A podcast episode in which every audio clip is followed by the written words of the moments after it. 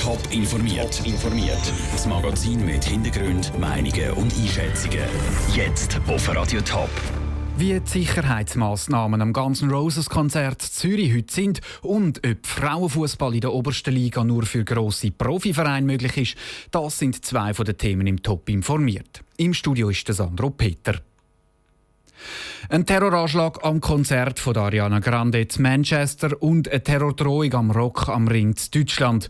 Das hat Folgen für Konzerte in der Schweiz. Heute Abend kommen die weltberühmten Rocker von Guns N' Roses ins Zürcher Letzigrund. Der Veranstalter hat jetzt Sicherheitsmaßnahmen für die riesige Veranstaltung angepasst. Wie viel das bringt, im Beitrag von Caroline Dettling. Es gibt schärfere Kontrollen. Metalldetektoren und Bodychecks werden eingesetzt beim Konzert von Guns N' Roses. Weiter dürfen Besucher keine grossen Taschen, Rucksäcke oder Helm dabei haben. So soll verhindert werden, dass unerlaubt den Weg ins Stadion findet. Beim Letzigrund gibt es aber das Problem, dass Sachen durch und über den Haag rund ums Stadion reingeschmuggelt werden können. Durch den Lamellenhag kann man nämlich durchlangen. Der Sebastian Walz vom Konzertveranstalter Live Nation sagt aber, dass beim Konzert das Haag-Problem entschärft werde. Haag machen wir zu, da tun wir verplanen, so dass man auch nicht von außen reinschauen kann. Da muss man auch gewährleisten, dass nicht irgendwo Stau gibt, durch Besucher draussen auf uns hineinschauen, damit wir die Flugzeuge frei halten und zugleich verunmöglicht das, dass man direkt durch den Haag durch Sachen reinreichen kann. Laut Sebastian Walz werden auch Patrouillen eingesetzt, die am Haag entlanglaufen und die kontrollieren. Zusätzlich zum Veranstalter hat auch die Stadtpolizei Zürich ihre Sicherheitsbemühungen vergrößert. Laut Marco Bisa von der Stadtpolizei Zürich schafft sie hier nicht alleine. Was ich kann sagen ist, dass äh, die Stadtpolizei Zürich im engen Kontakt mit dem Nachrichtendienst vom Bund, mit dem FEDPOL und weiter Kantonspolizei steht. Und die Erkenntnisse, die aus diesen Gesprächen resultieren, die fließen dann in die Lagebeurteilung ein von der Stadtpolizei Zürich, die laufend angepasst werden.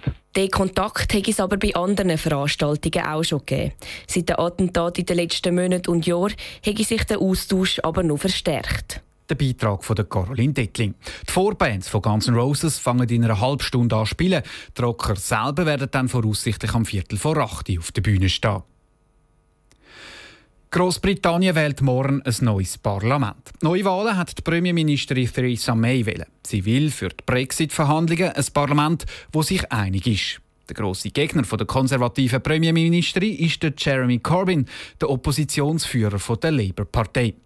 Die beiden sind sehr unterschiedlich, sagt der Politologe Gilbert Gassassus. Und sie sind beide nicht beliebt beim Volk.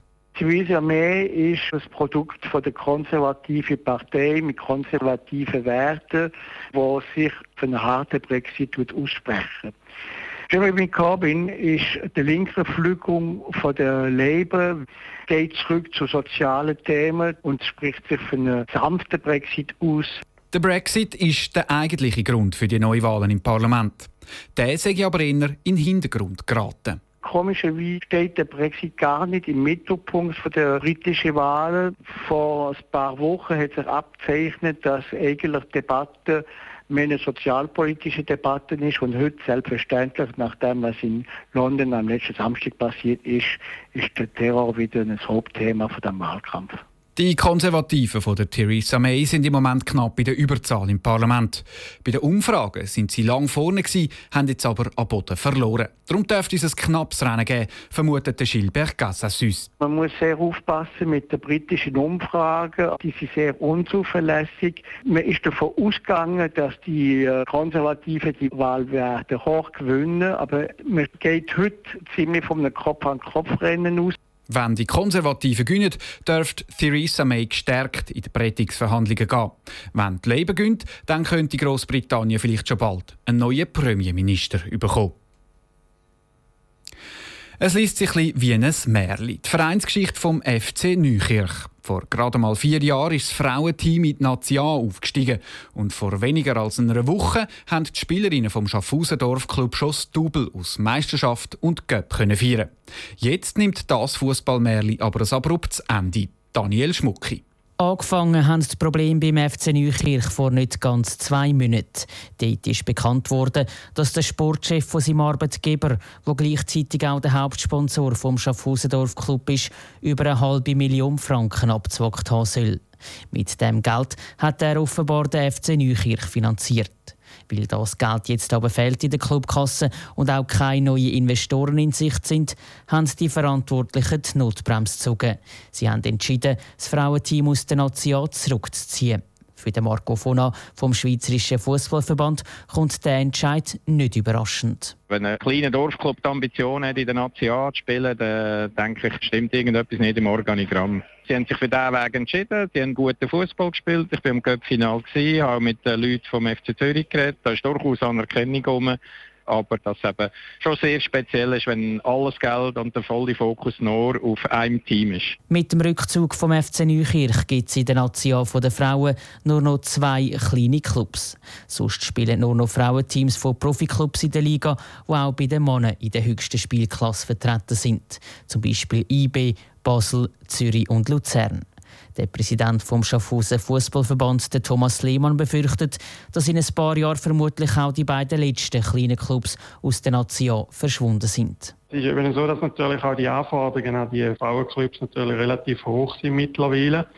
Und durch das, dass natürlich eben die Männerclubs die Infrastruktur schon haben, hat sich die Entwicklung dort tun, dass es früher oder später sehr wahrscheinlich keine Dorfclubs mehr wird geben bei der Nationalliga bei den Frauen. Was auf der einen Seite schade hat auf der anderen Seite aber auch Vorteil. Weil wenn sich kleine Clubs grossen Profiteams anschliessen, können schlussendlich viel mehr von der guten Infrastruktur profitieren, sodass nicht jeder Club eigene Trainingsplätze und Stadien bauen muss. Das ist ein Beitrag von Daniel Schmucki. Grosser Profiteur vom Rückzug vom FC Neukirch ist das Frauenteam vom FC Aarau. Das darf jetzt nämlich gleich in die Nazi aufsteigen. Top informiert, auch als Podcast. Mehr Informationen gibt's auf toponline.ch.